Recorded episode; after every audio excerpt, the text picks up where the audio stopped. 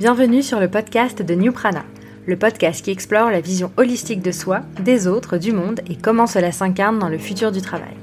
Je suis Valentine Gattard, la fondatrice de New Prana, agence de conseil en stratégie holistique pour les entreprises et indépendants qui veulent apporter de la cohérence à leur activité, s'organiser efficacement et prendre soin d'eux. Ce podcast est la suite de mon manifeste publié en novembre 2020 que vous pouvez retrouver sur le site newprana.com/blog. J'ai souhaité poursuivre mes réflexions avec des personnes qui m'inspirent et qui, je l'espère, vous inspireront aussi. Nous parlerons ici de réconciliation entre soi personnel et professionnel, de futur du travail, d'organisation, d'épanouissement, de santé globale et de bon sens. Pour ce premier épisode, je suis très heureuse de recevoir Laetitia Vito, auteure et conférencière que je considère comme la référence concernant le futur du travail. J'ai dévoré son livre du labeur à l'ouvrage, publié chez Calvan Levy en 2019, dont je vous recommande vivement la lecture. Laetitia est aussi rédactrice en chef du média entreprise de Welcome to the Jungle et partage ses réflexions dans ses newsletters Laetitia at Work et Nouveau Départ, qui est également un podcast. Je vous invite à la suivre si vous souhaitez être inspiré. En attendant, je vous souhaite une bonne écoute. Bonjour Laetitia. Bonjour Valentine. Merci beaucoup euh, d'avoir accepté euh, mon invitation, d'être la première invitée du podcast de New Prana. Avec plaisir, c'est très flatté. Je suis très flattée d'être la première. Ah bah, merci beaucoup, vraiment, je suis très très honorée de discuter avec toi aujourd'hui. Comme tu le sais et comme ceux qui ont lu mon manifeste le savent, j'ai dévoré ton livre Du labeur à l'ouvrage, que je recommande à tous nos auditeurs. Et j'aimerais revenir aujourd'hui avec toi sur les tournants marquants euh, de ton de ton parcours. Alors, tu as beaucoup euh, déjà raconté ton parcours euh, sur d'autres podcasts. Donc, j'aimerais bien peut-être aujourd'hui qu'on se concentre sur ce qui est pour toi vraiment a été ont été les, les tournants, ce qui a été vraiment marquant depuis le début de ta carrière professionnelle oui, comme tu dis, c'est vrai que j'ai tellement l'habitude de le raconter que j'ai presque une façon de le dérouler. Donc, je vais essayer de le faire de manière différente pour euh, pour ne pas que les, les gens se lassent s'ils entendent, s'ils m'entendent plusieurs fois. c'est vrai que c'est intéressant de se, de se concentrer sur les tournants, c'est-à-dire les moments où en fait, les moments où il y a un déséquilibre, les moments où il y a un mal-être et où on, on ajuste les choses et on enclenche une transformation. Et au début, et cette période, ce tournant, il peut durer assez longtemps et, et on se rend compte que bien longtemps après, que ça a été un tournant euh, fécond et pas seulement une période de souffrance. Mais souvent, le tournant est une période de souffrance. Donc c'est quand on a le nez dedans, c'est difficile. Euh, mais peut-être que ça peut, euh, mais peut-être que ça peut rassurer de savoir que si on est dans une période de souffrance, c'est peut-être qu'il y a quelque chose de fécond qui peut en sortir. Euh, il y a eu plusieurs périodes de souffrance. En fait, moi, c'était dès, en fait, dès le, moment où je suis entrée dans une école de commerce à, à, HEC. J'étais sur un campus avec des fils à papa et, et des filles à papa, parce que c'est toujours papa qui est, c'est toujours papa qui a une belle carrière plutôt que maman en, en moyenne. Hein. Euh, et, euh, et, j'étais assez mal à l'aise dans cet univers-là. C'était très euh, euh, c'était très superficiel, c'était euh, voilà, il s'agissait de faire la de, faire la fête, de rattraper comme si voilà la période d'études qui précédait était une période de pour eux de souffrance et il fallait maintenant se rattraper en, en, faisant, en faisant, la fête et et en, en se plongeant dans l'alcool. Et et puis le tout avec voilà un contexte où bah, c'était quand même idéologiquement très marqué, c'était pour le dire très clairement, très à droite, euh, très euh, très fric, euh, beaucoup beaucoup de voilà d'héritiers sous une forme ou une autre. Et du coup, quand on ne fait pas partie du même milieu social, on se sent, et je l'ai probablement pas ressenti comme, je l'ai pas verbalisé comme ça, mais on, on, se sent un peu exclu. Quoi. Euh, et, et c'est des choses qu'on lit à propos de, à propos de pas mal de, de, de milieux comme ça, euh, des gens qui vont à Oxford euh, et qui au Royaume-Uni et qui se, se frottent à cette classe d'héritiers de l'aristocratie britannique et, et, qui sentent, à qui on a fait sentir qu'ils font pas partie du même monde. Donc je pense qu'il y a un peu de ça. Euh, je me suis ennuyée aussi intellectuellement parce que du coup, passer de cours de philosophie, d'histoire, de langue, euh, etc., à des cours de comptabilité de gestion, euh, c'était un choc. Euh, c'était vraiment un ennui profond. Donc tout ça mis bout à bout, on fait que j'ai eu ma première crise dès les études. Et donc au lieu d'attendre euh, d'avoir 40 ans pour faire ma première crise existentielle, je l'ai faite pendant pendant les études et j'ai même fait une dépression. J'étais vraiment très très très très mal pendant des années sans savoir du tout euh, ce que je pouvais faire et puis avec une vision du monde du travail qui était euh, que bah, forcément c'était quelque que c'était quelque chose où on doit s'ennuyer euh, et souffrir. Donc bah, démarrer donc du coup j'ai démarré ma vie comme ça j'ai mmh. démarré en disant bah de toute façon faut bien gagner de l'argent, faut rembourser son emprunt. Donc de toute façon le travail c'est pas fait pour s'amuser, c'est c'est pas fait pour être bien. Donc euh, en plus c'était une année de crise. Je suis sortie, j'étais sur le marché du travail en 2002. Euh, c'était une année où il y avait pas mal dans, dans les milieux où j'aurais aimé travailler, c'est-à-dire les milieux de la culture. Il n'y avait pas d'emploi, il y avait plein de choses qui, voilà, qui plein de, perspectives qui se fermaient. Et donc j'ai travaillé, euh, tiens-toi bien, dans une société de services informatiques pour vendre des services informatiques. Euh, il y en avait déjà en 2002, oui, oui. Euh, et j'ai fait ça pendant cinq mois seulement, six mois, six mois en tout. Et, c'était une souffrance atroce. C'était un ennui total. Enfin, il y avait rien, il y avait rien qui m'intéressait. Je ne m'entendais pas avec les gens avec qui j'étais. J'étais ultra mauvaise. Je savais pas du tout comment comment faire, comment on vendait des services informatiques, comment on accrochait un client. Je ne savais pas de quoi je parlais, je comprenais rien à ce que je disais. Euh, donc j'avais une espèce de, de, de, discours appris, quoi, et puis euh, ça, ça devait s'entendre, ça devait s'entendre que je comprenais rien à ce que je disais. Euh, donc échec, enfin échec, sentiment d'échec, ennui, aliénation, enfin la totale. Et donc là, je pense qu'en fait j'avais jamais quitté ma dépression, mais on va dire qu'elle est devenue plus aiguë, et j'étais extrêmement mal. Et le fait d'être extrêmement mal a fait que de toute façon, on est un peu dans l'incapacité de bouger pendant des mois. Et finalement, euh, et finalement, j'ai pris des décisions assez radicales. Et c'est là que j'ai décidé de reprendre mes études, de, de, de devenir enseignante parce que c'était ce que je rêvais de faire quand j'étais petite. Et donc j'ai passé le CAPES, ensuite j'ai passé l'agrégation d'anglais et, et j'ai commencé à enseigner, ce qui a été euh, bah, ce que j'ai fait le plus longtemps dans ma vie professionnelle en fait, enseigner. Puis je continue à le faire sous une forme ou sous une autre. Et donc je suis devenue, euh, donc j'ai passé tous ces concours, euh, j'ai retrouvé un peu l'impression d'être bonne quelque part, me dire mais ah bah tiens je peux le faire.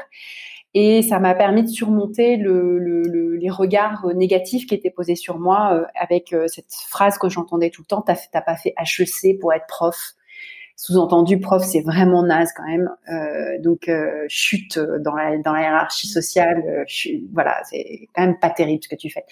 Mais ça, pardon, ça, venait de, de qui ce... bah, Disons, bah, évidemment, des gens, des gens qui ont fait les études avec moi, et puis bah, tous ceux qui connaissent les grandes écoles et pour qui en général, c'est des gens qui, qui, qui, qui, ont des carrières où on gagne bien sa vie et prof, euh, prof, on gagne, on le, ça se sait, euh, c'est, pas quelque chose de valorisé.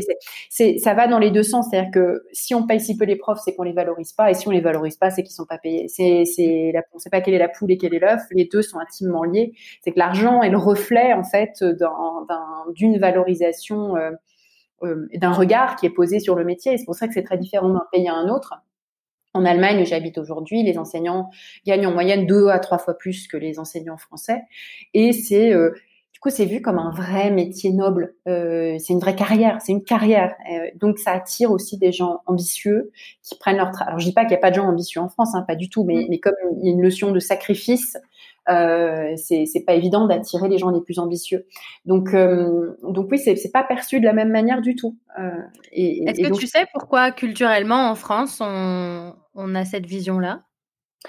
Je pense que c'était pas comme ça. Euh, c'était pas comme ça dès le début. Nous, avec notre troisième République et notre, on a inventé, euh, on a quasiment inventé la, scolarité obligatoire. Euh, on a inventé, voilà, toute l'école, moderne qui, qui, qui, allait se généraliser dans plein de pays au XXe siècle. Et, c'était, c'était, c'était quelque chose de valorisé. On était au service de, au service du, de l'intérêt général. On a inventé la mission de service public. C'était euh, c'était, on était un instrument d'ascension sociale, on représentait quelque chose, c'était, euh, c'était très positif. Ça l'a été pendant longtemps. Par exemple, un, un professeur agrégé, c'était une belle carrière, c'était euh, voilà, c'était un statut valorisé. Et il y a eu un décrochage, en fait. Il y a eu un décrochage qui s'est produit au cours des années 80 puis 90, où en fait, en valeur relative, ça n'a pas évolué au même rythme que l'inflation par exemple. Euh, ça n'a pas évolué au même rythme que les autres métiers. Et je pense que c'est toute la fonction publique qui en a souffert, pas seulement euh, les enseignants. Il y a eu ce décrochage. Il y a plein de raisons. C'est assez complexe. Il y a des coupables multiples, notamment euh, les syndicats qui n'ont pas du tout joué leur rôle, qui ont joué leur rôle de d'aplatir plutôt que de permettre de tirer vers le haut. Euh, il y a eu euh, voilà, des, des, des, tournants, des tournants de rigueur dans la gestion des finances publiques qui ont fait qu'on a commencé à empêcher les progressions de carrière. Euh, c'est beaucoup de c'est beaucoup de choses qui se sont passées en même temps euh, et, je pense que ça s'est fait de manière assez progressive. Si, on n'aurait pas dit la même chose en 1992, par exemple, qu'on le dit en 2020 ou en 2021. Ouais. Et tu penses qu'on peut réinverser cette, cette, tendance, cette vision? Alors, tant qu'on en parle, on parle de l'éducation toujours en parlant de, de, en parlant comme on parlerait de, faire une guerre, euh, d'envoyer des soldats, etc. Et tant qu'on est dans ce paradigme de l'économie de masse qui consiste à délivrer un service qui est le même pour tous, qui est euh, euh, qui est obligatoire, qui est universel, etc. Mais avec tous les mensonges et les non-dits qu'on sait, euh, et ben on est toujours dans une logique d'optimisation de ressources et donc de négation des individus, négation de, en fait, de ce qui fait leur, euh, de ce qui fait leur singularité, leur unicité. Et c'est géré, euh, c'est géré de manière euh, soviétique. Euh, c'est, on n'existe pas en tant qu'individu. Il n'y a même pas de service de ressources humaines à l'éducation nationale. Donc tout ce qui est mobilité est découragé une mobilité géographique est découragée, les mobilités euh, en termes de, de, de métiers ou de carrière, euh, ça, n'existe quasiment pas. Les départs, ça n'existe quasiment pas, non plus, parce que euh, cette espèce de logique de d'enfermement euh, qui font que, comme à l'extérieur de l'éducation nationale, la carrière n'est pas valorisée, on peut pas mettre à profit par exemple, cinq ans d'expérience de prof pour faire autre chose on est, ça n'est pas valorisé à l'extérieur. Et du coup, euh, voilà, il n'y a pas de porosité entre euh, tous ces univers-là. Et plus il est fermé, plus ce monde est fermé, moins il est attractif. Parce que tout le monde le perçoit comme ça, comme un enfermement. Et c'est une des raisons, avec la, raison financière, qui fait que c'est un, métier qui est plus du tout, du tout attractif. On n'arrive pas à les recruter. On manque de centaines de milliers d'enseignants chaque année. Les concours, on, on remplit remplit pas les postes à pourvoir. Donc certaines, dans certaines disciplines, euh, les derniers admis au concours sont admis avec 3 sur 20 de moyenne, donc APES. En maths, par exemple, hein, on est autour de 3. Euh, en anglais aussi, on est autour de entre 3 et 4. Euh, sur 20. C'est vraiment, c'est des gens pas très bons hein, euh, mm. du, point de vue, du point de vue académique. Et puis à côté, alors parfois on, on met la, on dit ok, on arrête, euh, on arrête les frais, on remplit pas tous les postes, mais du coup la part de vacataires, de, d'enseignants de, qui ne sont pas fonctionnaires augmente. Et parmi eux, il y a toutes sortes d'individus qui le font par passion, par envie, avec du talent ou pas, mais en tout cas dans des conditions qui sont pas du tout les mêmes que celles que celles des fonctionnaires, et puis avec pas de compte avec, enfin, en gros, on, refuse de regarder ça. Et maintenant, cette part, elle augmente. C'est jusqu'à 20% des enseignants qui sont des contractuels. Donc euh, tout ça, on, on le voit pas arriver. C'est que c'est un métier qui devient plus précaire, euh, beaucoup mmh. moins, euh, on est moins formé, moins moins rémunéré en valeur en, valeur relative. Et puis tout ça sur fond de c'est pas attractif parce que parce que justement cette la forme de, subordination qui accompagne qui accompagne le, métier d'enseignant est, très forte. Euh, si on arrive dans une académie, euh, on vous dit, tu, on te dit, tu vas enseigner là, t'as pas le choix. Quand tu, débutes, souvent tu débutes, tu es, sur deux ou trois établissements. On te donne des établissements euh, euh, réputés difficiles dès le début, c'est-à-dire euh, des établissements dans lesquels le public est dans, des situations de vie difficiles, euh, beaucoup d'immigrés, beaucoup de gens euh, qui qui ont des, des, des, des, problèmes divers et variés, et tu es censé arriver là et gérer tout comme si de rien n'était, et en plus gérer des, des temps de trajet terribles parce que tu es sur deux établissements à la fois, donc des, des semaines lourdes, dures, et un métier qui est dur du point de vue à la fois émotionnel, physique, même intellectuel, mais sans aucune forme de gratification et de reconnaissance. Mmh. Donc, bah, pas sans surprise, on n'arrive pas à recruter. Et donc pour revenir à, ton expérience, donc quand tu as commencé à être à être enseignante, donc c'était difficile, donc ça n'était pas valorisé. Et alors, comment J'ai adoré, euh, j'ai adoré, enseigner, puis j'ai eu pas mal, euh, j'ai eu pas mal de chance. Du coup, j'ai passé euh, l'agrégation tout de suite. Donc, donc agrégé, finalement, j'ai pu valoriser mon diplôme d'HEC. Donc, j'ai postulé pour avoir un poste dans une classe préparatoire, et j'ai enseigné en tout une petite dizaine d'années dans une classe préparatoire parisienne. donc, dans des conditions super, c'est-à-dire que je suivais des étudiants pendant deux ans. Euh, j'en avais pas euh, pas énormément. Euh, j'avais euh, j'avais voilà une petite dizaine d'heures de cours. donc il y avait beaucoup de copies et tout. C'était dur quand même, mais c'était c'était des bonnes conditions de travail. C'était voilà c'était c'était super. Avec le, le, sentiment de pouvoir le faire bien, de faire mon travail bien. Donc j'ai fait ça. C'est pour ça que j'ai fait ça si longtemps. Sinon j'aurais jamais tenu quasiment ouais quoi 9 ans je crois j'ai enseigné 9 ans en tout j'aurais jamais fait un truc 9 ans si j'avais si j'avais pas aimé et, et, justement je me sentais euh, je sais qu'on va parler de, beaucoup de la question du sens. Je me sentais, euh, j'avais l'impression de servir à quelque chose. Je me sentais aider les autres. Euh, donc ce, côté, euh, je pense ça, je l'ai eu très très jeune, me dire je, travaille pour aider les autres. Je les aidais à, à, à, grandir, à prendre confiance en eux. Voilà, c'était des jeunes adultes qui allaient rentrer dans leurs études, mais déjà avec une avec l'idée de rentrer dans le monde professionnel. Hein, c'était très lié puisque c'était une, classe prépa, donc qui se préparait à, des concours qui allaient les mener dans certaines euh, filières.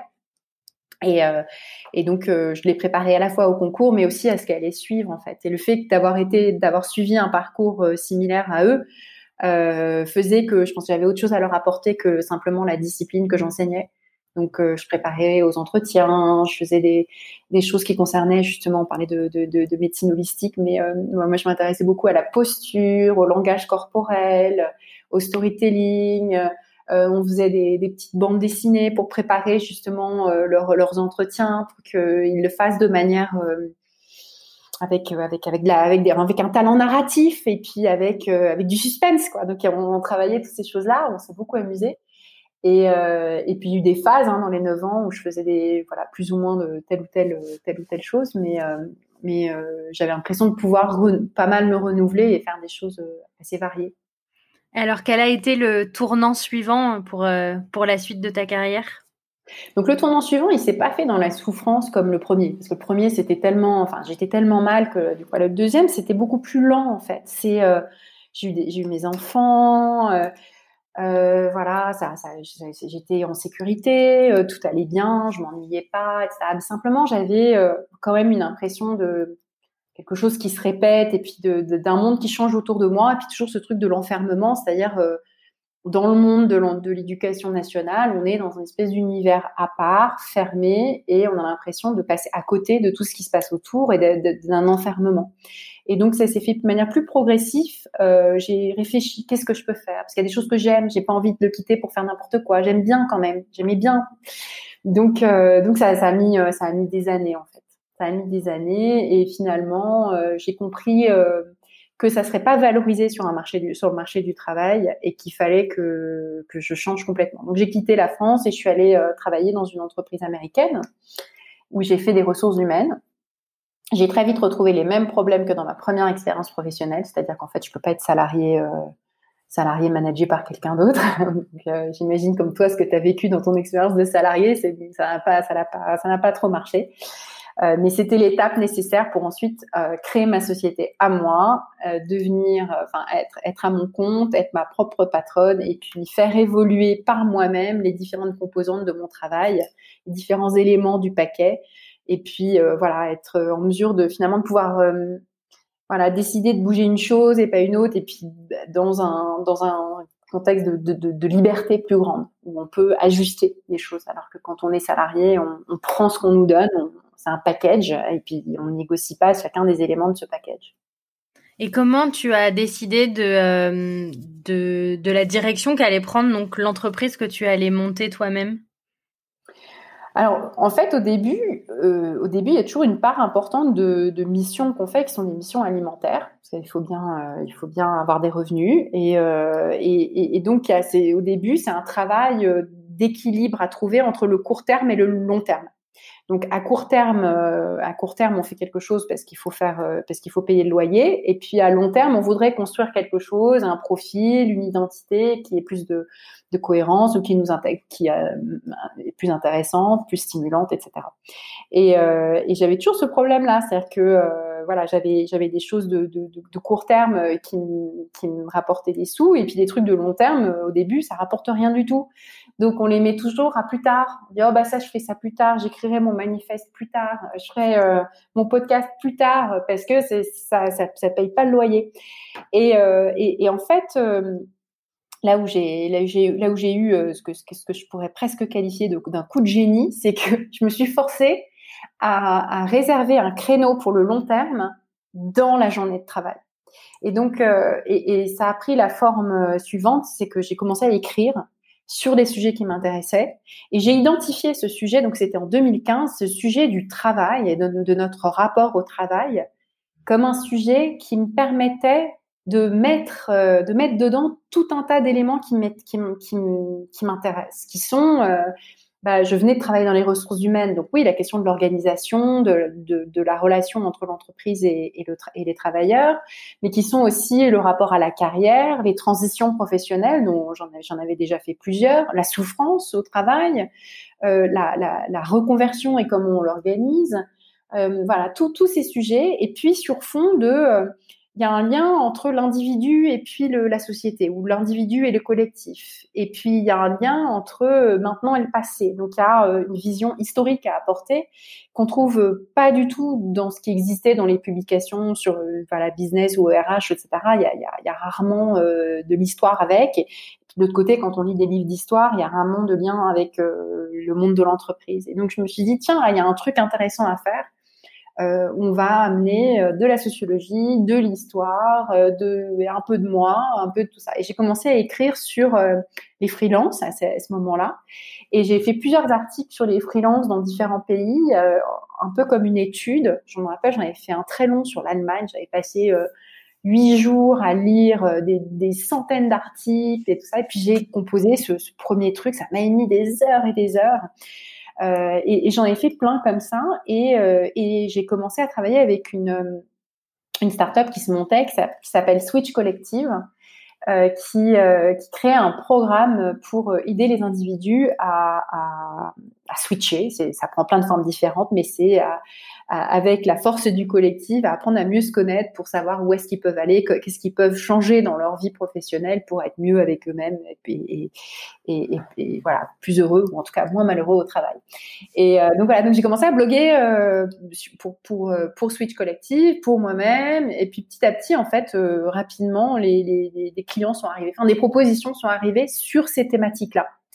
Et, euh, et finalement, euh, j'étais relativement passive. C'est que le seul moment où j'étais vraiment active, c'était de mettre en ligne des textes. Mais ensuite, euh, on est venu à moi. Et, et c'était un grand confort parce que quand on, je manquais un peu de confiance en moi, j'avais vécu pas mal d'échecs, etc. Euh, c'est une situation très confortable d'avoir d'être sollicité plutôt que d'avoir à faire en plus euh, un travail de, de, de voilà, de, de prospecter, euh, chercher des clients, voilà, exactement, faire du commercial en plus de tout ça. Donc moi, c'est vraiment passé par le, la production de, de contenu, euh, le fait de mettre mes tripes en ligne, ça, ça requiert un certain courage, mais après, on n'a pas besoin d'avoir le courage d'aller appeler les clients. Euh, après tout, moi, j'ai déjà eu une expérience où je passais euh, en SS2I, où je passais des centaines d'appels par jour pour chercher des clients. Genre, plus jamais je veux faire ça, quoi. plus jamais. Et donc du coup, en fait, euh, pour quand tu as commencé, y a, as eu, euh, tu n'as fait aucune démarche euh, sortante. Donc tout est venu, tout est venu à toi rapidement grâce à ce contenu que tu avais que tu avais créé. Alors, un, peu dans les deux sens, parce que du coup, j'étais sollicitée, et en étant sollicitée, après, on imagine ensemble ce qu'on peut faire. C'est-à-dire qu'il y a des gens qui probablement étaient touchés par ce que j'avais écrit, ou se dit, ah, mais il y a peut-être quelque chose qu'on peut faire, on se rencontre, on se rend compte pas forcément avec un objectif très précis euh, en tête, et puis on invente, euh, on invente euh, ce que sera la suite ensemble. Donc, je, donc j'ai quand même un apport et, où je peux quand même proposer des choses et imaginer des choses. C'est pas c'est pas si passif que ça. Par exemple, voilà, bah, avec Switch, avec Switch Collective, c'est une relation qui a qui a évolué avec euh, euh, avec Malte, la plateforme, elle s'appelait Upwork à l'époque. on a imaginé faire, alors c'était ce qui était la toute première étude pour parler des freelances et dire mais vous savez, les freelances, une grande majorité d'entre eux, ils ont choisi de l'être. C'est pas qu'une situation subie. Et bon, ça, on se, faut se replacer dans le contexte de 2016. De 2016, c'était pas quelque chose qui était encore très connu. Le mot était pas encore très répandu le mot freelance pas très utilisé. Et donc euh, voilà, après cette étude est devenue un rendez-vous annuel chez Malte et puis euh, finalement maintenant c'est d'autres qui le font. Mais euh, voilà, le tout début c'était ça, on l'avait imaginé ensemble, on avait imaginé créer une étude ensemble sur la manière dont les freelances transformaient l'entreprise. Voilà, donc c'était vraiment étape par étape, parfois plusieurs choses en même temps. J'ai commencé à travailler avec Welcome to the Jungle dès dès la première ou deuxième année de Welcome, je pense, vraiment très très tôt. Mais c'était une petite relation, comment dire, peu fréquente en fait. Je faisais un article une fois de temps en temps. C'était voilà, je, faisais un petit de temps en temps, j'avais une, proposé une idée, un sujet, et puis et puis et c'était publié, c'était mis en ligne un mois après, et c'est tout. Donc donc ça, ça a évolué et ça a évolué parce que parce qu'on a interagi ensemble. Donc aujourd'hui, tu as construit le, la vie professionnelle qui te, qui te ressemble. Alors, elle me ressemble aujourd'hui, euh, mais je pense que c'est quelque chose qui est toujours en évolution euh, et qui est pas, euh, il n'y a pas. c'est pour ça que ce mot de quand on parle de sens au travail, il y a un mot qui est devenu presque un cliché linguistique, c'est ce mot de aligner, alignement. Euh, qui est à la fois joli parce que ça rappelle un peu euh, voilà les étoiles, rien, c'est cette idée voilà que on a plusieurs éléments et tout d'un coup euh, hop il y a un lien entre eux, c'est aligné. Mais en même temps c'est quelque chose de très statique l'alignement mmh. et ça ça implique qu'une fois qu'on a trouvé cet alignement après ça bouge plus et c'est pas possible, on est vivant donc ça bouge en permanence et en fait on est en déséquilibre permanent. C'est pour ça que je préfère la je préfère la métaphore de la marche. Et la marche, en fait, chaque, euh, chaque pas est un déséquilibre. Et chaque pas est l'invention d'autre chose, d'un nouvel équilibre, en fait. Cette espèce de, de va-et-vient permanent entre l'équilibre et le déséquilibre. Et, je pense qu'en en fait, il faut l'accepter. C'est la définition du mouvement et, et, même de la vie. Et, donc, euh, je suis souvent en déséquilibre. C'est à un moment, je me dis, merde, là, je travaille trop, je suis fatiguée, ou bien tout d'un coup, là, je fais un truc qui me je, je suis pas en permanence euh, heureuse sur un petit nuage en fait, mais mais, du coup, euh, chaque petite chose qui va pas me permet de d'avancer, euh, de, changer quelque chose, d'évoluer. Et puis, je pense que j'ai plus non plus l'ambition de me dire voilà là où je veux aller dans cinq ans, c'est ça, voilà, c'est ça l'alignement que je vise et ça sera ça. Je suis incapable de le dire. Je suis incapable de le dire parce que je suis un être vivant et et je ne sais pas quels seront mes équilibres hormonaux euh, dans 5 ans, dans 10 ans, dans 15 ans, et, j'aurai envie de m'écouter. Enfin, j'ai juste envie d'être bien, en fait. Voilà, j'ai envie d'être euh, pas trop malheureuse et puis euh, d'être d'être en bonne santé et d'être entourée des gens que j'aime. Voilà, c'est ça mon ambition ce qui est une euh, ambition euh, plutôt compréhensible et, sympathique. Euh, c'est hyper intéressant ce que tu dis sur l'alignement. C'est vrai que c'est un c'est un mot que j'ai parfois que j'utilise et mais qui à la fois me me satisfait pas entièrement.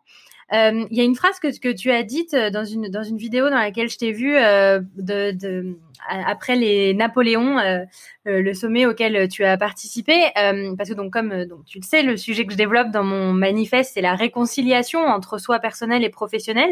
Donc c'est vrai que je parle davantage de réconciliation que d'alignement.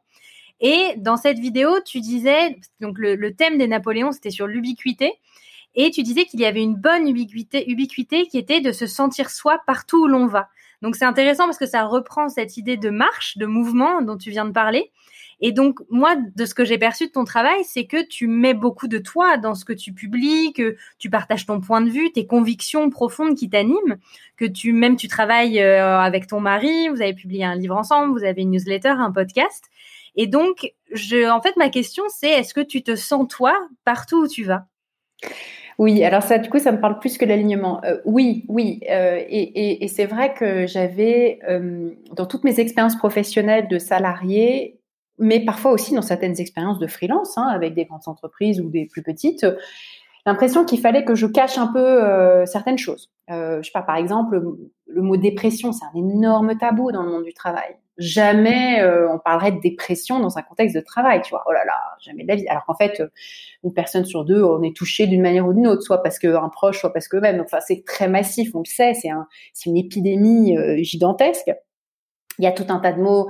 Euh, on, vit sur cette fiction que la vie professionnelle et la vie privée sont séparées, qu'il faut protéger l'une et, euh, cacher l'autre, euh, ou inversement. Alors que, en, fait, au travail, on est mère, père, conjoint, amoureux, ami, etc. Et simplement, on, entre, on continue d'entretenir cette, cette fiction de, de, de la séparation comme si voilà il y avait une facette qu'on faisait exister, une autre facette qu'on fait exister dans un autre dans un autre contexte. Et, euh, et, et, à un moment, moi c'est vrai que j'en ai eu marre de ça. J'en ai eu marre de cette euh, impression de devoir soit mentir, soit cacher, soit être trop euh, comment dire poli. Enfin je sais pas, tu tu, tu vois très euh, c'est pas que je veux être mal élevée euh, et, et, insulter les gens, pas du tout, mais je veux dire de, devoir tout le temps être sur ses gardes, savoir qu'il y a des tas de choses qu'on peut pas dire, qu'on peut pas faire. Euh, et, et, et c'est vrai que maintenant, euh, j'ai envie, il y a des mots que j'ai, il y a des choses que j'ai envie de dire. J'ai envie de parler de, je sais pas, moi, j'ai envie de parler de d'âge, j'ai envie de parler de féminisme, j'ai envie de parler du corps, j'ai envie de parler de la parentalité, de la maternité, de choses comme ça, toutes ces choses qui sont encore tabous euh, dans le monde du travail et, euh, et, où j'ai l'impression que on est au, au début d'une transition aussi qui est très profonde sur tout ça, de choses qui sont en train d'être définies. Et le fait que le travail, pour beaucoup de, de gens qui sont en télétravail aujourd'hui, le, le, travail se passe maintenant dans la sphère domestique, qui euh, a été euh, là aussi, c'est une fiction euh, présentée comme la sphère de l'intime, alors qu'en réalité, c'est une sphère de travail depuis bien longtemps. C'est pas, on n'a pas, pas les télétravailleurs qui l'ont inventé. Hein. Il y a 2 millions de travailleurs domestiques en France euh, qui travaillent dans le domicile d'autres individus ou, dans le leur, donc c'est déjà pas nouveau. Les artisans commerçants qui travaillent et vivent à domicile.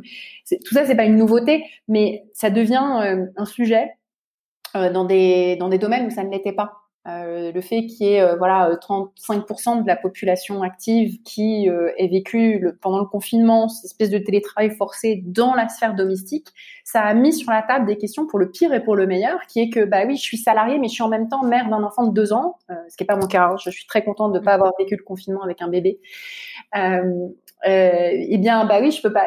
on peut pas. On peut pas en, on, peut pas le nier. On peut pas ne pas le voir. Ce, ce, qui était je, tu te souviens de cette vidéo de, de, de, de cet expert euh, de, sur la vie euh, interviewé sur la BBC où tout d'un coup on voyait ces petits enfants qui passaient. Ça, a fait, ça nous a fait beaucoup rire parce que ça nous a tous touchés justement sur cette fiction de la séparation entre l'intime et le professionnel. Oui.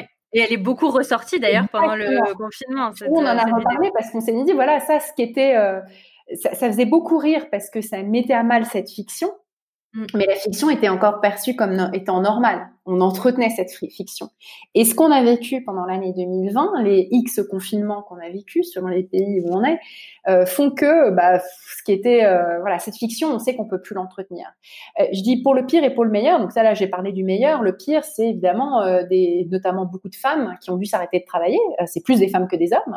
donc chômage partiel, ça va encore parce qu'au moins il y a des revenus. Mais aux États-Unis, c'est un million de femmes qui ont quitté leur emploi sans revenus euh, parce qu'il y avait personne pour garder les enfants euh, et que euh, ça, il n'y avait pas le choix. Il n'y avait pas le choix et la carrière qu'on a sacrifiée, c'est la carrière euh, féminine dans le foyer. Donc comme quoi ces arbitrages qui se font, euh, ils ont des conséquences très concrètes et macroéconomiques. Hein.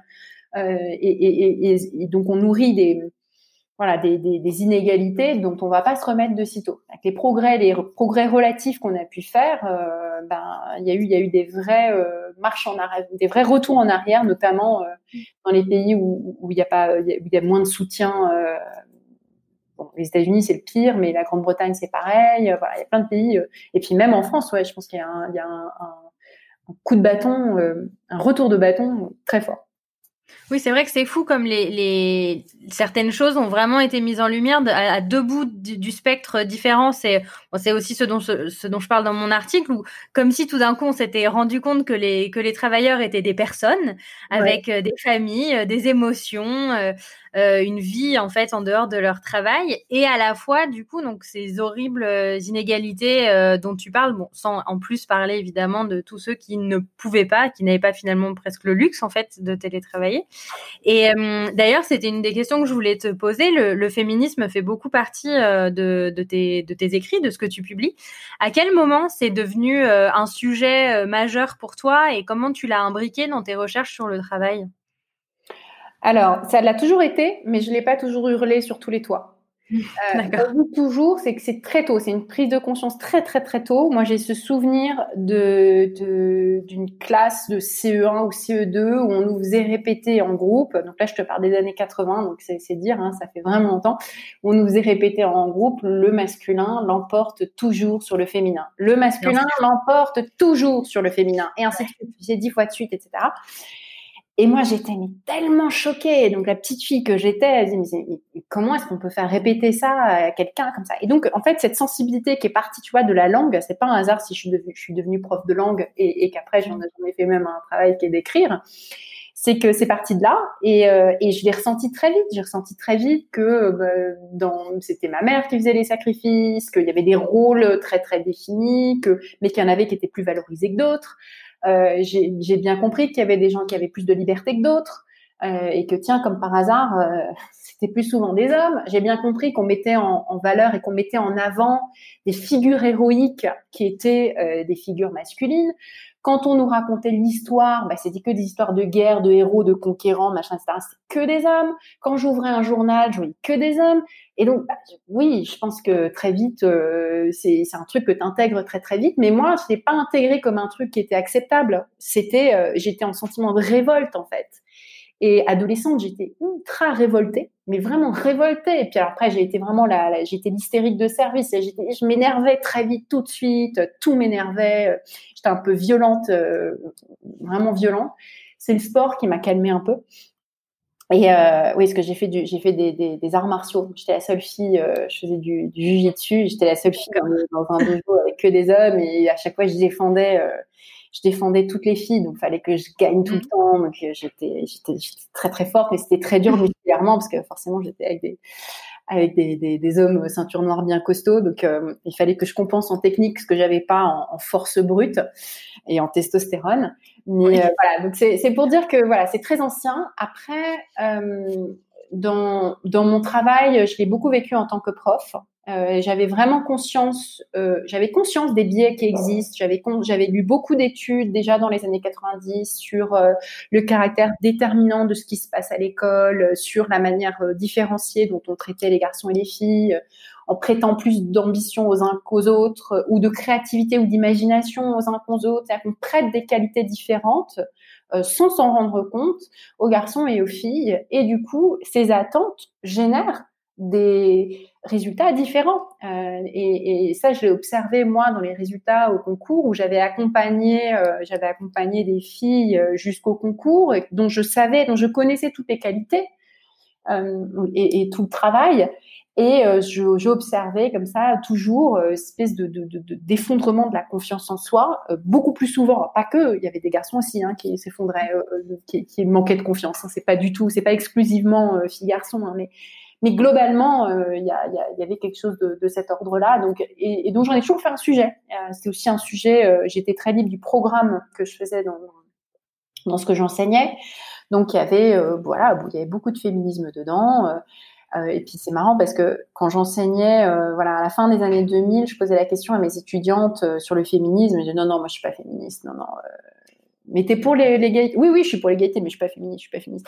Et puis euh, à la fin, euh, voilà, 2014-2015, euh, je posais la même question. Et puis aujourd'hui, si je pose la même question à ces étudiantes avec qui je suis restée en relation et qui me disaient non, non, pas du tout, il y a 10, 10 ans, 11 ans, ils me disent oui, oui, je suis féministe, oui, oui.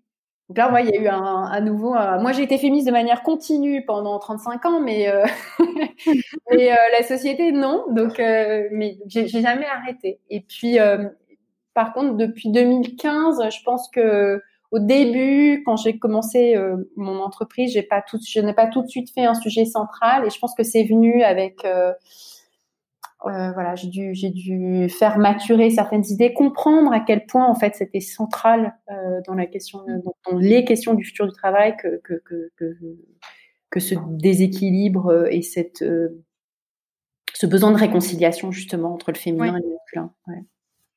Oui, parce que ça se voit euh, aussi dans, dans beaucoup de, de, pans de la société. Enfin, c'est aussi ma, ma, vision des choses, de, ma fameuse vision holistique. Et euh, d'ailleurs, euh, j'ai trouvé passionnant dans une de tes dernières newsletters sur sur les tendances pour de 2021 où tu parlais notamment, donc tu mélangeais le futur du travail, la place des femmes, la place l'écologie, pardon, la place de l'écologie. Euh, est-ce que euh, comment aujourd'hui tu tu croises ces sujets et, comment tu les euh, comment tu les répartis selon tes différents canaux de publication? Comment tu décides d'en parler? Ouais, c'est une très bonne question. Euh, alors, je, je, sais pas si je, je, fais pas beaucoup de plans, euh, de plans euh, très précis, mais j'ai créé un nouveau média en 2020 euh, avec mon conjoint et, et, du coup, on en a fait un, on en a fait un, un outil, un véhicule de d'expression de choses qu'on n'arrivait pas à caser ailleurs. Euh, donc, euh, donc comme je, voilà, j'écris beaucoup sur le travail, les ressources humaines, euh, les carrières, la marque employeur, des choses comme ça, dans le cadre de Welcome to the Jungle, parce que c'est la ligne éditoriale de Welcome to the Jungle. Ce sont les sujets, c'est un média sur le travail, c'est un média sur l'emploi. Donc à, la fois on parle aux entreprises et on parle aux, individus. Mais donc du coup dans ce cadre-là, j'avais tout ça. Mais tous les autres sujets, et, et, notamment ceux que je pouvais avoir développés en tant que prof, c'est-à-dire que dans les cours que je faisais, je faisais beaucoup d'histoire, je faisais beaucoup de politique euh, je faisais de la géopolitique, euh, je faisais voilà, et puis je couvrais euh, justement des, des choses assez internationales puisque j'étais j'étais prof de langue. donc et, puis d'avoir vécu voilà cinq ans cinq ans à Londres, maintenant je suis en Allemagne, ça. Donc ce, côté multiculturel, international, enfin c'est extrêmement important pour moi et j'ai trouvé un moyen de d'en de, faire un sujet et d'en faire un sujet qui soit du qui soit pour moi du travail.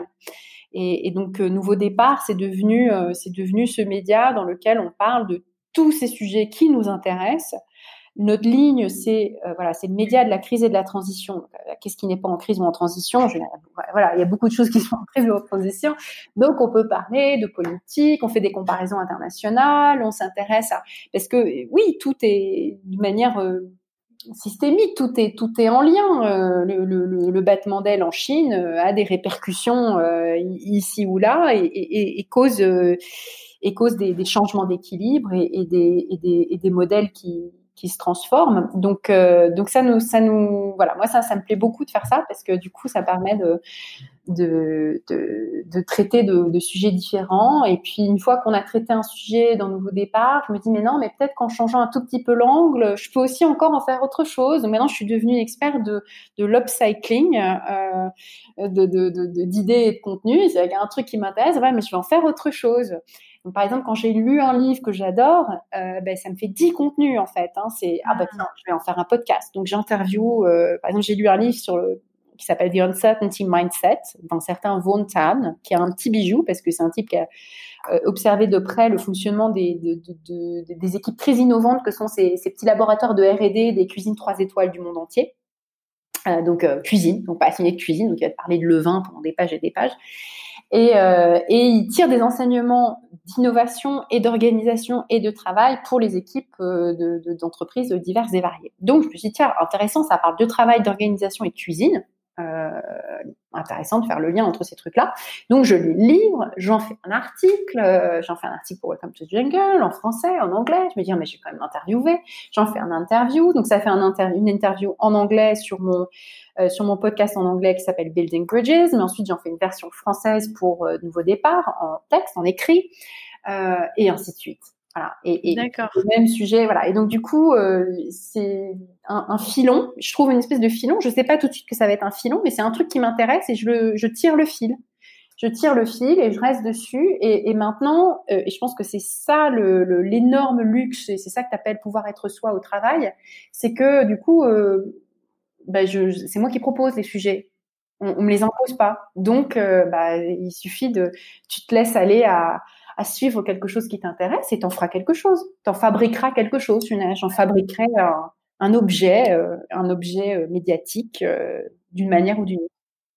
Ah, c'est très intéressant parce que justement, je voulais te, demander, parce que tu es extrêmement productive dans tes, dans tes publications, et je me demandais comment justement tu t'organisais entre ta vie personnelle, ta vie professionnelle, et comment tu faisais pour, pour alimenter cette, cette production. Donc, dans des faits, donc déjà l'upcycling est une, est une réponse. Est-ce que est-ce qu'il y a d'autres choses que tu peux nous partager sur ta façon de t'organiser et de gérer ton travail? Alors, je lis beaucoup, donc je passe euh, beaucoup, beaucoup, beaucoup de temps dans ma journée à lire euh, des articles. Alors, c'est beaucoup des, des, des, médias que j'aime, comme euh, The Atlantic, euh, comme le New York Times, comme The Guardian, The Economist. Donc, c'est beaucoup des médias soit britanniques, soit américains, j'avoue. Et et donc, il y a des, newsletters de curation que je suis qui m'amènent à euh, aller voir un peu d'autres types de médias. Donc, je dirais que c'est vraiment une bonne partie de ma journée à lire des articles, en fait, des articles en ligne. Et j'essaye de, euh, passer aussi minimum une à deux heures à lire euh, des choses en format papier, donc des livres. Euh, et, et, la discipline que je m'impose, c'est j'ai créé une collection de d'articles qui s'appellent les must read pour Welcome to the Jungle, qui sont euh, des articles sur euh, des livres qui concernent de près ou de loin le travail euh, et ses, transform et, ses transformations. Et du coup, avec cette discipline-là, je me dis, bah, c'est du travail. Du coup, c'est une espèce de, une espèce de, comment dire, je me, je me piège moi-même. C'est une manière de me, de me forcer à faire quelque chose qui pourrait être perçu comme du loisir, en me convainquant que c'est du travail. Et, du coup, c'est toujours ce truc entre le court terme et le long terme, en fait. Tu, tu, le ramènes au court terme parce que tu dis, mais c'est du travail. Je suis payé pour, je dois le faire. Et, du coup, c'est une manière de, de donner de l'espace, un espace central dans ton temps de journée, à quelque chose qui pourrait être relégué au loisir et, et vite tomber à la trappe euh, si tu si pas le temps et que tu as d'autres choses à faire. Donc, euh, donc déjà, voilà, cette lecture, et je lis pas, je lis pas très très vite, euh, mais, euh, mais je fais beaucoup de choses de ce que je lis. Donc, euh, donc, et c'est d'ailleurs pour ça que je lis pas très très vite. C'est quand je lis quelque chose, donc je choisis bien, je lis pas n'importe quoi, j'ai pas le temps de lire n'importe quoi, donc je lis ce qui me fait envie. Et quand je le lis, euh, je le je le digère pendant que je le lis, donc c'est pour ça que je lis pas très vite. Et, euh, et tout de suite, ça me donne des idées, de choses à écrire, de choses à développer. Tiens, c'est d'ailleurs pour ça, c'est pas une concentration toujours impeccable, euh, parce que ça va, c'est un moment, c'est aussi un moment créatif ou c'est un moment déjà de dialogue en fait, le fait de lire. Si je suis déjà en train de poser des questions crois que c'est une bonne chose après d'interviewer des auteurs de livres que j'ai aimés, parce que euh, voilà, je suis déjà dans un, dans un dialogue dès euh, l'étape euh, de la lecture. Et, et, voilà. Et donc du coup, ce relativement en volume, c'est pas une quantité énorme, mais, mais ce que je lis, j'en fais quelque chose. Je le, je le transforme, j'échange, j'ai envie d'aller plus loin, je pose des questions et je crée quelque chose à partir de ça. D'accord. Et euh, justement, je voudrais revenir, euh, tu, viens de parler euh, de, de marque employeur. il y a une phrase de ton livre que je cite dans mon article qui est Les entreprises doivent sans cesse investir dans leur marque employeur pour séduire ces travailleurs qui se comportent de plus en plus comme des consommateurs d'emploi, toujours à la recherche des meilleures opportunités. Et j'aimerais savoir, dans ton travail, et notamment ton travail avec Welcome to the Jungle, comment tu as vu évoluer la position des entreprises et leurs offres au cours des dernières années et parfois, bah, c'est un, sujet qui m'intéresse dans le, dans le bien-être au travail. Quelle est selon toi la part d'opportunisme et de profonde conviction des entreprises dans le développement du bien-être au travail aujourd'hui? Alors parfois, je suis un petit peu mal à l'aise avec l'expression même de bien-être au travail parce que c'est présenté comme quelque chose finalement d'assez euh, anecdotique ou décoratif.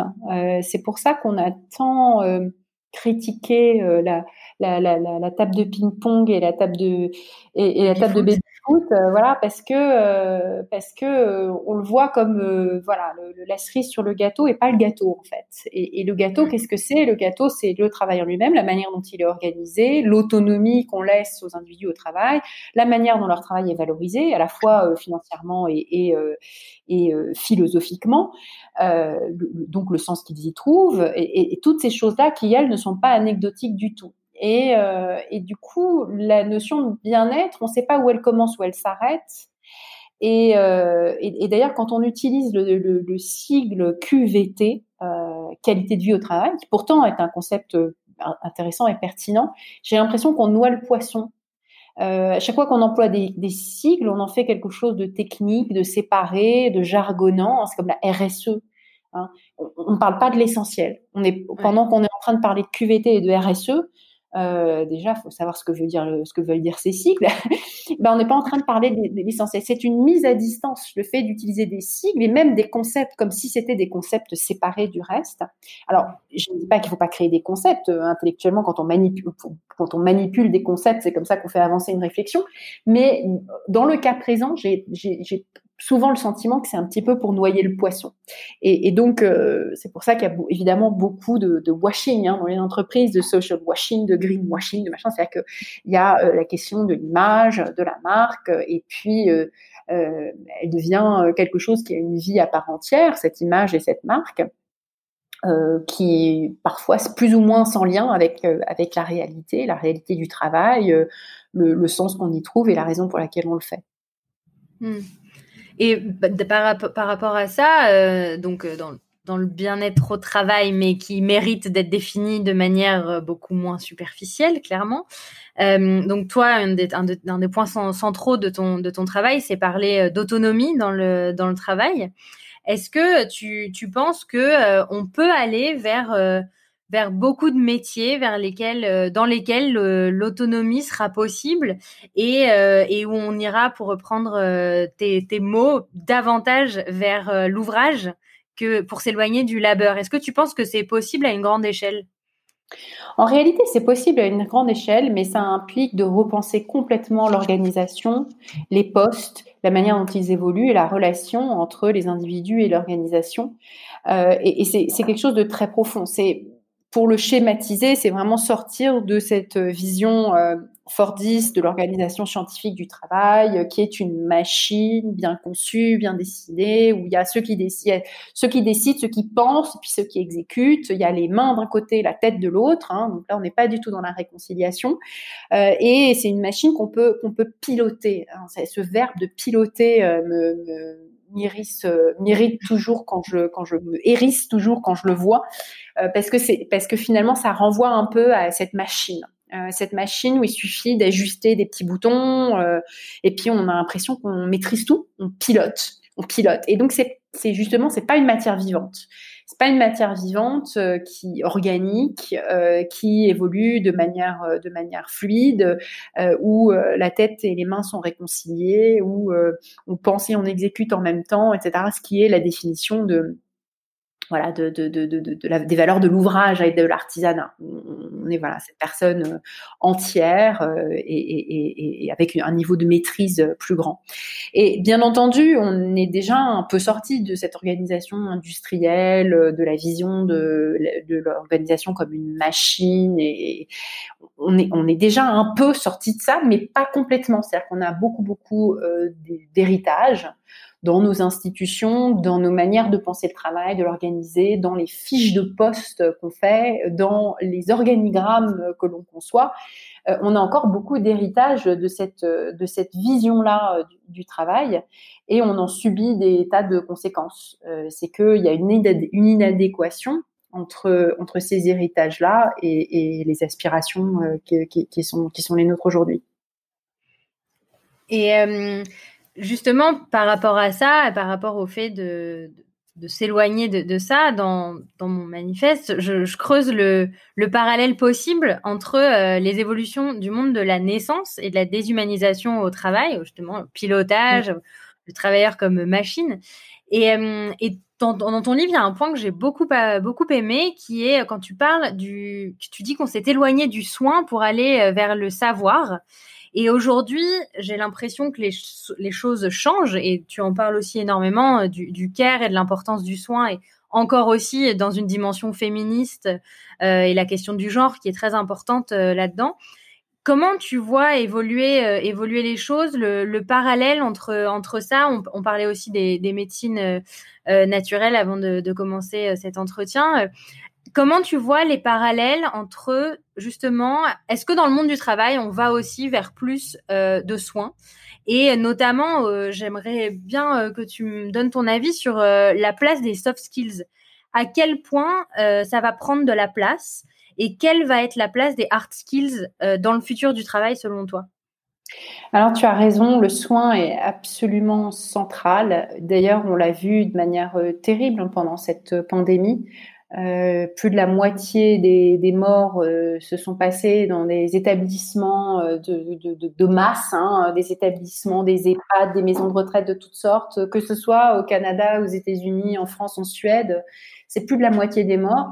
Et c'est plus de la moitié des morts justement parce qu'on a séparé le, parce qu'on a vidé le soin de sa substance et qu'on a voulu organiser euh, le soin comme euh, comme une usine en fait, hein, faire des économies d'échelle, euh, on met tout le monde ensemble, ça coûte moins cher, voilà, c'est organisé voilà comme comme comme comme l'école de la troisième République sur le modèle de l'usine c'est des groupes de gens qui ont le même âge, le même handicap, les mêmes problèmes, qu'on met ensemble, alors qu'ils ne partagent rien par ailleurs euh, en termes d'identité, de, culture, euh, d'envie, de désir, etc. On les met ensemble, ils ont la même chambre, le même truc, le même service, ils doivent manger à la même heure, et, machin. et puis avec euh, chaque fois on serre les boulons un peu plus, donc une infirmière de moins, voilà, encore un peu moins de moyens. Et donc, c'est déshumanisant tant du côté des travailleurs qui, qui, délivrent des soins qui, du coup, n'en sont plus vraiment, et puis du côté de ceux qui les reçoivent. Et les, les histoires d'horreur euh, qu'on a observées en 2001 ont, bien montré que, de toute façon, ce système, il, montrait, il montrait déjà de très nombreuses limites, et il est absolument intenable. Euh, et c'est un, un sujet qui est massif. On pense qu'on peut mettre à distance les vieux. Les vieux, c'est nous. Hein. Nous, on, va en être. Notre société vieillit à très très grande vitesse. Euh, en Allemagne où je suis, l'âge médian est de 48 ans, alors qu'il était de 42 il y a encore 20 ans. Hein. donc euh, on vieillit très très vite. Euh, au Japon, il est près de 50 ans. Plus de la moitié de la population a 50 ans. La part des personnes de plus de 60 ou de plus de 65 ans, ça devient un quart de la population, puis un tiers de la population, puis ainsi de suite. Parmi eux, il y en a qui sont en pleine forme. C'est bien justement pour ça que les catégories, on va être obligé de les changer, parce que plus de 65 ans, ça veut rien dire, parce que 65 ans en bonne santé, ça n'a rien à voir avec 65 ans avec un problème et un handicap. et et donc euh, ce sujet-là de, de, la vieillesse, de l'âge, euh, qui m'occupe beaucoup en ce moment, euh, j'ai l'impression qu'il est déterminant. Euh, je m'éloigne légèrement du sujet du soin, mais en même temps on est dedans, euh, dans, dans, le futur du travail, non seulement pour des raisons démographiques, et je m'étonne pourquoi à chaque fois qu'on parle de futur du travail, on ne parle pas de démographie, alors que c'est bien une chose dont on est certaine. On ne sait pas à quoi ressemblera l'iPhone numéro 26, et on s'en fiche complètement anecdotique. En revanche, on sait à peu près, avec une très grande précision, à quoi ressemblera la pyramide des âges. On sait avec une très grande précision euh, quelle sera la démographie. Euh, c'est très prédictible. C'est quelque chose qu'on sait euh, très bien. Alors évidemment, il y a des inconnus sur la dimension politique de combien il y aura de flux migratoires, etc. Donc il y y y a de l'incertitude, mais il y a quand même pas mal de certitudes et de choses qu'on sait. Et, même les, plus grands pays du monde, que ce soit la Chine ou l'Inde, vieillissent. Et l'Inde vieillit, euh, la Chine, pardon, vieillit très très très vite. Euh, va manquer de travailleurs euh, d'ici euh, 10 ans, euh, déjà aujourd'hui, hein, mais ça va être très massif d'ici 10 ans. Et, pourtant, quand on parle du futur du travail, on ne parle pas de ça. Et, là où c'est intéressant, c'est que tu parlais de réconciliation tout à l'heure, mais quand on intègre la dimension de l'âge à la fois du point de vue sociétal et du point de vue individuel dans la réflexion sur le futur du travail, la réconciliation entre ton moi présent et ton moi futur, la réconciliation entre bah, tes parents et toi, euh, entre voilà toutes ces personnes d'âge différents qui sont une version de toi, euh, eh bien c'est euh, à mon avis l'une des soft skills qui va être la plus déterminante. Parce que c'est carrière très longue, c'est vie très longue parce qu'on vit quand même beaucoup plus longtemps, même si c'est inégalitaire, on vit beaucoup plus longtemps. Euh, à, à, 60 ans, on a une espérance de vie de 90 ans quand même. Hein. Donc c'est, voilà, c'est on, vit longtemps. Donc les carrières qui durent déjà 42, 43, 44, on va nous demander de travailler 45 ans, 46 ans, vraiment, on travaille, on va travailler 5 décennies quoi, ce qui était l'espérance de vie de nos ancêtres il y a 150 ans euh, eh bien, ça veut dire des transitions multiples, ça veut dire gérer ses finances sur le très long terme, ça veut dire gérer une vie dans sa globalité, de manière holistique, de soi en tant que en tant que membre d'une famille, que père, que mère, que enfant de, parents encore plus vieux qui ont besoin de toi pour, pour continuer à vivre, voire de grands-parents.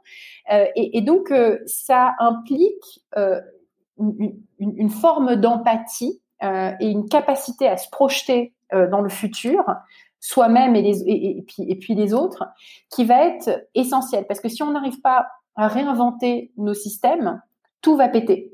Et c'est déjà en train de péter parce que la raison pour laquelle euh, les, histoires de réforme des retraites ont tant euh, voilà, pour, pour, pourquoi est-ce que ça passe Pourquoi est-ce que la pilule passe pas? La pilule passe pas parce qu'il y a un grand mensonge. On, dit aux gens, regardez, vous vivez plus longtemps, euh, vous pouvez bien travailler deux ans de plus. Sauf que la réalité, c'est qu'à partir de 50 ans, vous ne trouvez plus de travail si vous perdez le vôtre. Euh, parce que les employeurs sont agistes, euh, vous prêtent une absence de qualité, pas des qualités, mais une absence de qualité à partir de certains âges, on vous croit incapable d'eux, euh, on n'a pas envie de vous faire confiance, on préfère un jeune euh, malléable et soumis euh, qu'une personne plus âgée, plus expérimentée. On fait mine de valoriser l'expérience, mais en réalité, ce qu'on n'aime pas, c'est l'insoumission, et quelqu'un de plus âgé est légèrement moins soumis, ou en tout cas a tendance à l'être un peu moins. Et, et donc, et, donc, oui, il y a un grand mensonge. Et c'est pour ça que je dis que ça pète dans toutes ces dimensions. C'est que euh, dire aux gens, vous allez travailler plus pour avoir votre retraite, ça pourrait passer s'ils avaient été certains d'avoir un, travail.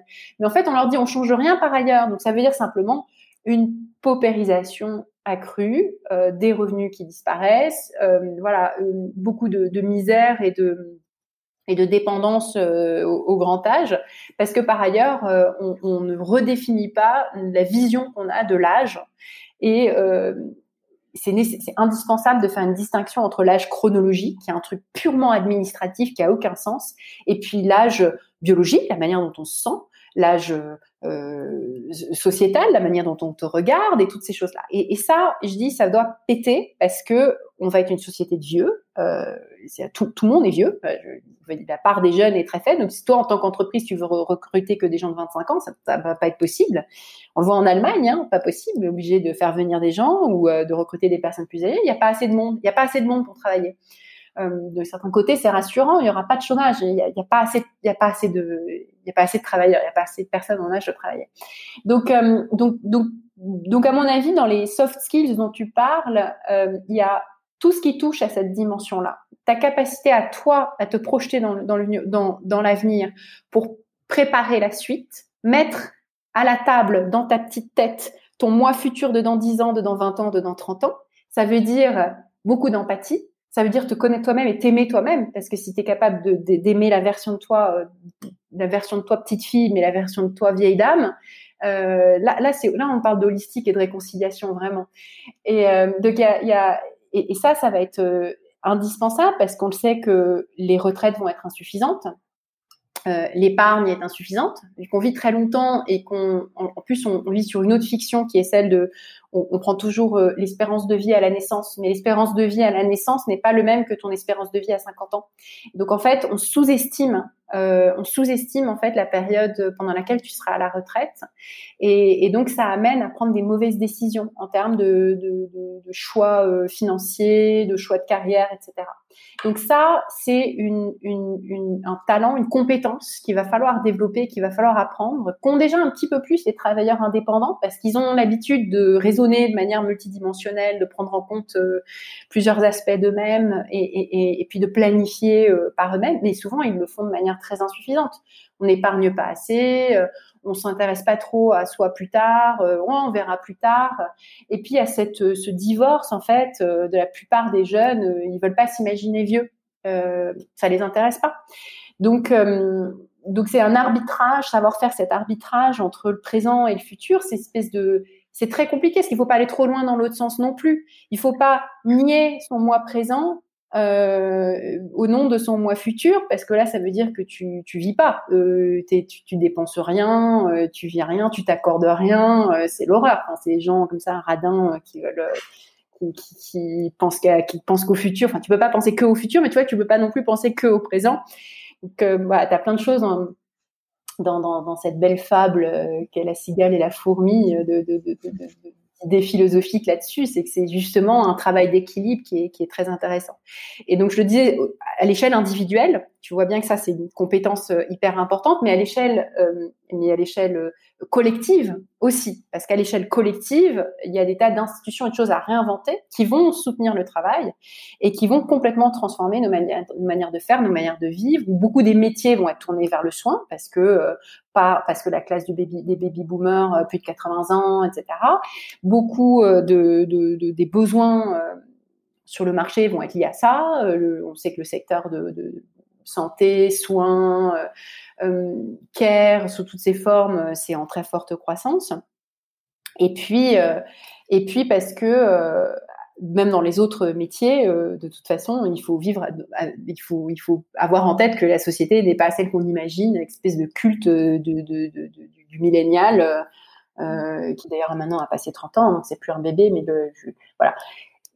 Il y a un vrai décalage, et, donc je pense que toutes les toutes les soft skills qui touchent à ça, sont intéressantes et vont être pertinentes euh, dans, un, dans un futur où cette dimension-là, est, euh, essentielle. Je trouve ça absolument euh, passionnant, en effet, cet aspect de la vision holistique et de la réconciliation du soi à différents âges de, notre vie. C'est ouais, assez fascinant et, et, ça me donne en plus une transition absolument parfaite pour ma dernière question. Euh, ce que je voulais te parler de la, de la jeune génération, euh, justement, donc qui a pour le coup, euh, pour le moment, euh, moins de 30 ans, qui a entre 25 et 30 ans et qui semble particulièrement active sur les sujets du futur du travail. Tu as notamment participé au podcast de Samuel Durand, Alexis Minkela, Thomas Burbidge ou Jeanne Deplu, qui ont créé des podcasts sur le futur du travail. Et j'ai l'impression qu'il y a une accélération des prises de conscience. Bon, tout s'accélère de toute façon dans notre monde euh, depuis euh, quelques temps déjà. Et je voulais savoir quel regard tu portais sur cette génération, cette toute jeune génération qui vient d'entrer sur le marché du travail et qui déjà se pose énormément de questions, de toute évidence beaucoup plus que celles de leur, euh, que, que leurs parents s'en posaient à l'époque.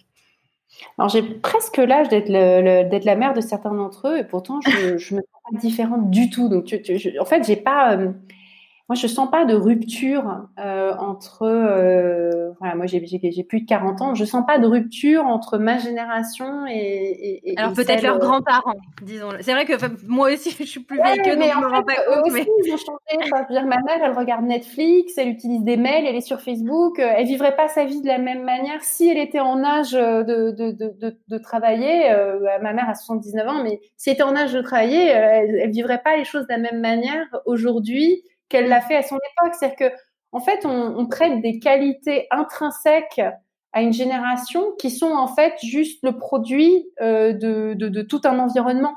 Et on ressemble plus, moi je ressens, un quarantenaire ressemble plus à un vingtenaire, euh, un quarantenaire d'aujourd'hui ressemble plus à un vingtenaire d'aujourd'hui qu'un qu'un quarantenaire d'il y a 20 ans.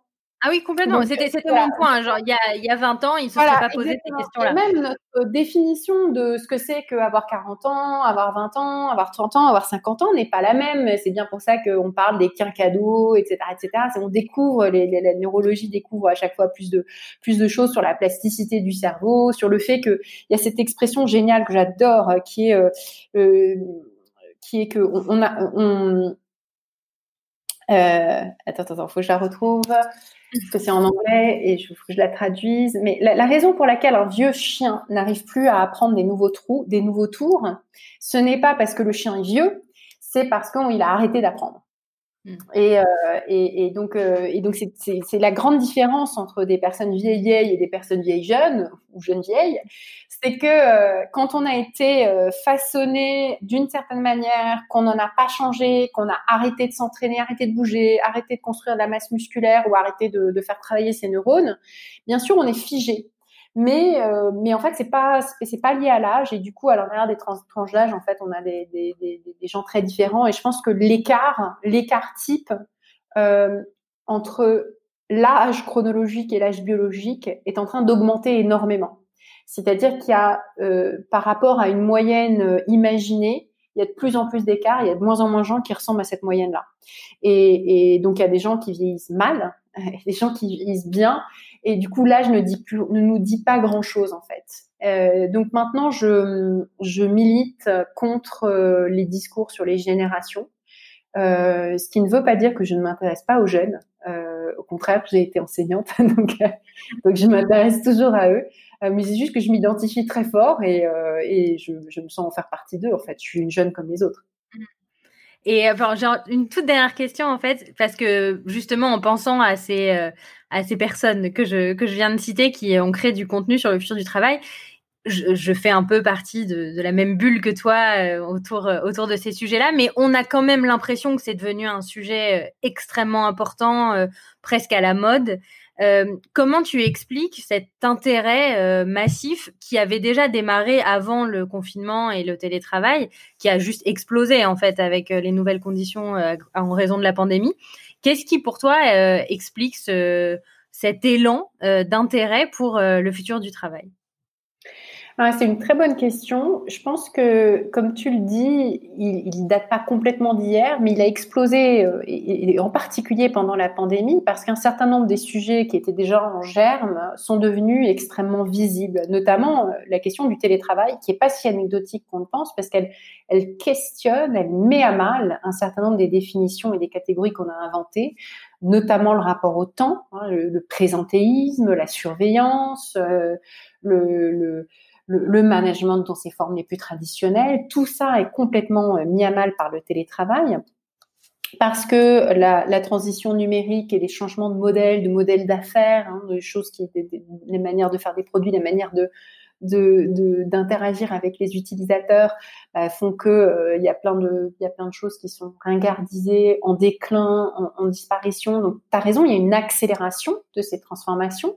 À l'échelle des entreprises, c'est des modèles qui déclinent ou qui disparaissent. Donc c'est beaucoup d'entreprises qui souffrent, vont souffrir, vont commencer par fusionner les unes avec les autres dans les secteurs euh, euh, dans les secteurs où elles existent encore. On se dit il va en rester un, hein, il va en rester un, il va rester un grand machin, un grand bidule, etc.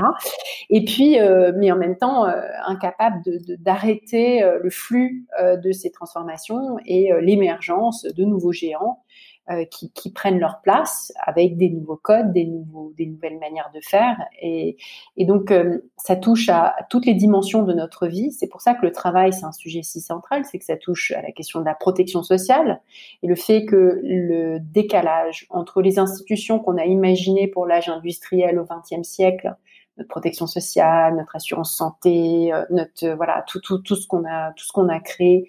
Il y a de plus en plus de gens qui euh, qui passent entre les mailles du filet, qui ne sont pas couverts ou, ou, qui sont exposés à des risques qui pour lesquels il n'existe pas encore de protection ou qui ont euh, voilà, par exemple, pas d'accès au logement parce qu'ils n'ont pas de fiche de paye salariée, alors pourtant qu'ils ont de l'argent. enfin voilà, plein de, de, de, cas différents et qui font qu'on sent bien que il y a, un décalage.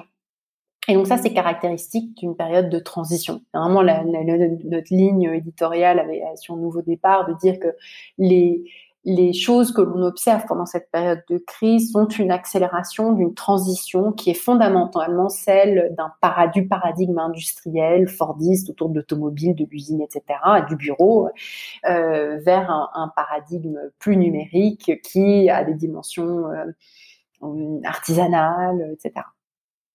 D'accord.